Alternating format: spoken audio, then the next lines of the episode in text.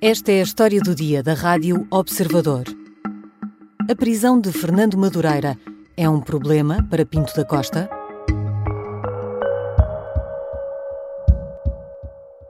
Primeiro, a pergunta numa entrevista da SICA Pinto da Costa. Teme que a relação de amizade com o líder dos Super Dragões o possa prejudicar num futuro ato eleitoral? A mim não, não me preocupa nada, porque eu sou amigo de quem sou e sei com quem conto. E não tenho nenhuma amizade especial com o Fernando Madureira, não é meu amigo, meu parceiro Sim, todos os dias, mas é uma pessoa que tem uma boa relação e que eu admiro. E que eu admiro. Fernando Madureira devolveria a simpatia num post no Instagram. Para derrubarem o rei, têm de passar por cima de nós, escreveu. Foi em novembro, logo depois da Assembleia Geral que terminou com insultos e agressões a apoiantes de André Vilas Boas ou críticos de Pinto da Costa. Insultos e agressões de uma guarda pretoriana, como lhe chamou Vilas Boas, numa Assembleia Geral que, sabemos agora, abriu a investigação da Operação Pretoriano, que esta quarta-feira deteve o líder dos Super Dragões, a mulher, outros oito elementos da claque e dois funcionários do clube, e apontou como suspeito Adelino Caldeira, vice-presidente e administrador da SAD do Futebol Clube do Porto, muito próximo de Pinto da Costa. Que impacto pode ter a Operação Pretoriano nas eleições para a presidência do Futebol Clube do Porto? O que significa para Pinto da Costa, ainda para mais com o alegado envolvimento de Adelino Caldeira. E como devemos olhar para a ação da Justiça que quis garantir que os sócios de um clube podiam votar como quisessem. Vou conversar com Bruno Roseiro, editor de Desporto do Observador. Eu sou a Sara Antunes de Oliveira e esta é a história do dia, quinta-feira, 1 de fevereiro.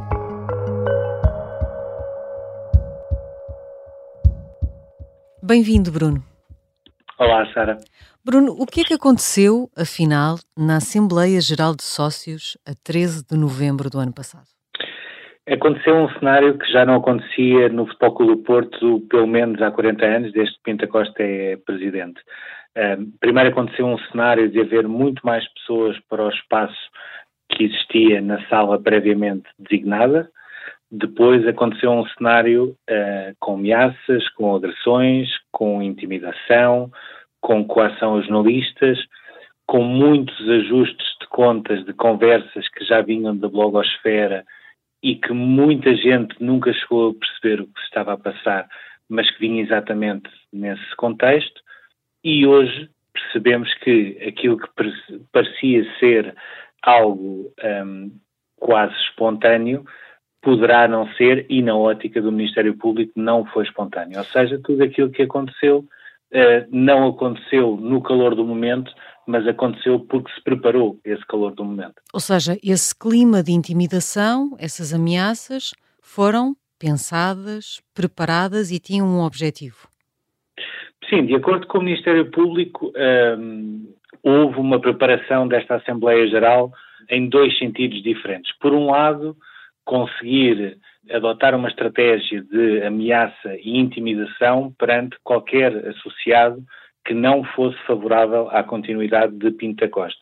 Por outro lado, preparar também a Assembleia Geral para que um dos pontos em específico que seriam votados na alteração dos estatutos eh, passasse e que seria um ponto que mais tarde poderia beneficiar todas as partes agora eh, envolvidas há uma coisa que é certa, independentemente de uh, um, se poder ou não uh, fazer prevalecer a teoria do Ministério Público. É que as Assembleias Gerais do Futebol Clube do Porto normalmente realizam-se numa sala do Estádio do Dragão, que muitas vezes até é demasiado grande para o número de associados que estão presentes a votar os pontos da ordem de trabalho. E aquilo que aconteceu no dia 13 de novembro é que não só essa sala, muito antes do início eh, dos trabalhos já estava cheia, com muitos funcionários e com muitos elementos da claque dos Super Dragões, como o próprio Dragão Arena, que tem uma capacidade de 2.200 espectadores, foi pequeno perante a afluência que existia. Muitas das pessoas acabaram por sair sem entrar. Percebe-se também que o sistema de controle à entrada do pavilhão, nomeadamente com a entrega de uma pulseira, não foi propriamente um sistema que tenha resultado, porque, e isto de acordo com o Ministério Público, muitas ou algumas das pessoas que entraram no pavilhão eram pessoas que nem sequer eram associadas do Futebol Clube do Porto, logo não poderiam entrar numa Assembleia Geral do Clube. Elas próprias também, segundo o Ministério Público, parte deste esquema para dominar e controlar de alguma forma aquela Assembleia Geral com o intuito de garantir que os opositores ou os críticos a Pinta Costa não tinham propriamente espaço. A PSP diz que agiu agora nesta Operação Pretoriano para devolver a liberdade de decisão a cidadãos e instituições. O que é que a PSP quer dizer exatamente com isto? Eu acho que basicamente aquilo que a PSP quer dizer é que acabou o tempo em que se poderia fazer tudo sem haver uma punição perante esses atos. E neste aspecto em específico, não falam apenas da Assembleia Geral do Futebol Clube do Porto, que mais tarde, duas semanas e meia depois, voltou a ter uma reunião magna onde uh, uh, houve alguma tensão, mas nunca houve sequer qualquer tipo de agressão ou coisa do género. Aquilo que a PSP diz é que aquilo que aconteceu na Assembleia Geral, mas também aquilo que tem acontecido junto à residência de André Vilas Boas, e também aquilo que tem acontecido em algumas noites com assaltos de carros, etc., de um grupo que, neste caso em específico, esteve ligado uh, ao ataque à moradia de André Vilas Boas e mais tarde a uma série de acontecimentos que aconteceram uh, na Avenida do Brasil, tudo isso é o tempo de acabar. E é o tempo de acabar porque a partir de agora as pessoas, por um lado, um, não têm de estar preocupado com este tipo de vandalismo na cidade e, por outro, neste caso em relação ao clube, podem exprimir-se livremente naquilo que é a campanha do Futebol Clube do Porto e depois mais tarde naquilo que serão as eleições do Futebol Clube do Porto em abril. No fundo, que podem escolher o presidente ou os estatutos que quiserem. Sem sofrer uh, qualquer tipo de ameaça ou coação, que é uh, aquilo que tem acontecido, sobretudo nos últimos três meses, a partir do momento em que houve alguém que disse eu quero ser também presidente do Futebol Clube do Porto e esse alguém chama-se André Vilas Boas. O advogado de Fernando Madureira, já depois da detenção, disse, disse-nos à Rádio Observador que o momento em que estas detenções acontecem, em que esta operação pretoriano vai para o terreno, não é inocente, faz parte de uma agenda contra Pinto da Costa.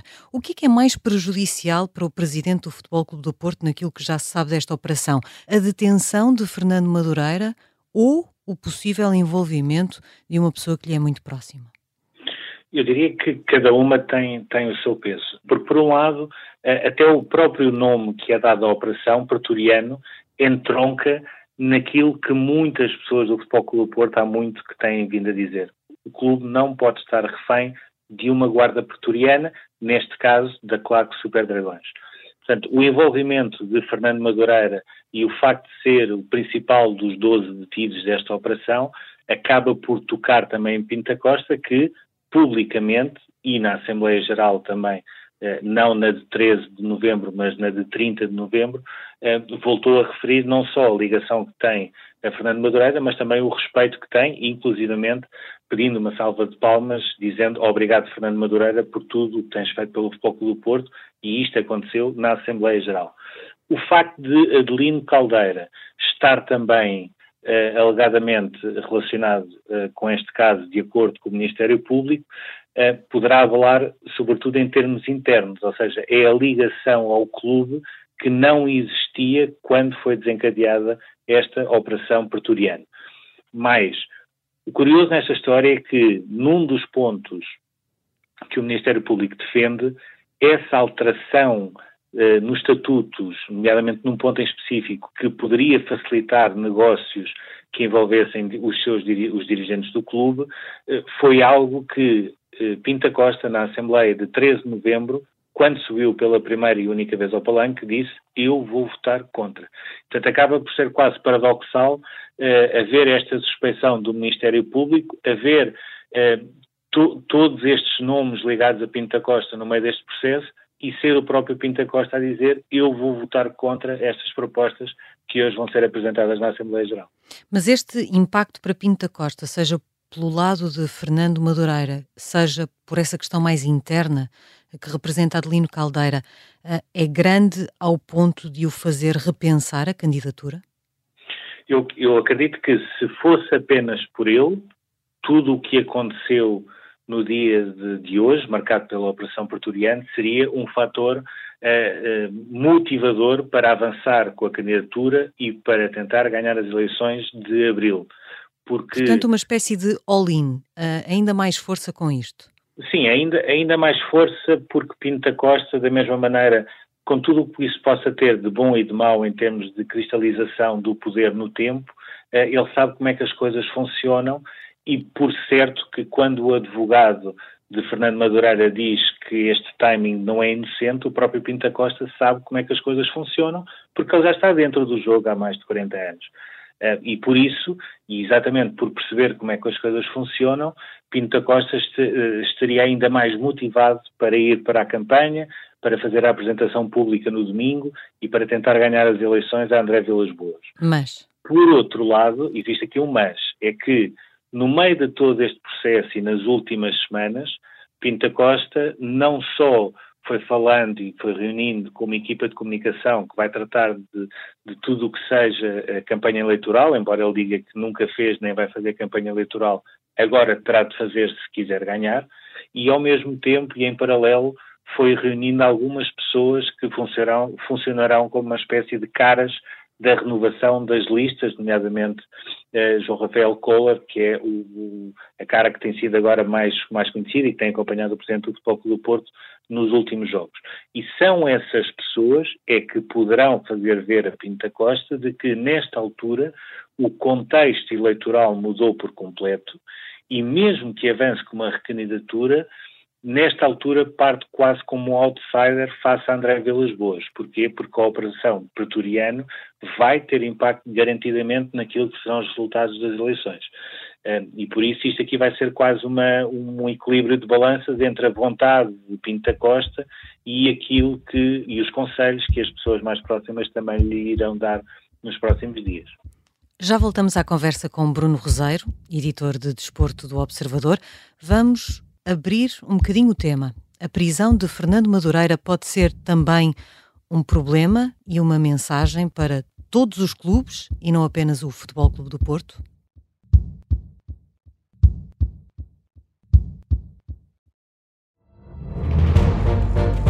Esta é a história do padre obcecado com a infiltração do comunismo na Igreja que tentou matar o Papa em Fátima. Que raio de coincidência! No dia 13 de maio. E, a partir desse momento, o Papa Voitila nunca mais deixa de olhar para Fátima. Episódio 1 O Anticristo, em Fátima. Matar o Papa é uma série para ouvir em seis episódios e faz parte dos Podcast Plus do Observador. Um novo episódio a cada terça-feira. Os assinantes do Observador têm acesso antecipado a todos os episódios desta série já disponíveis em observador.pt. Os Podcast Plus do Observador têm o apoio da Kia.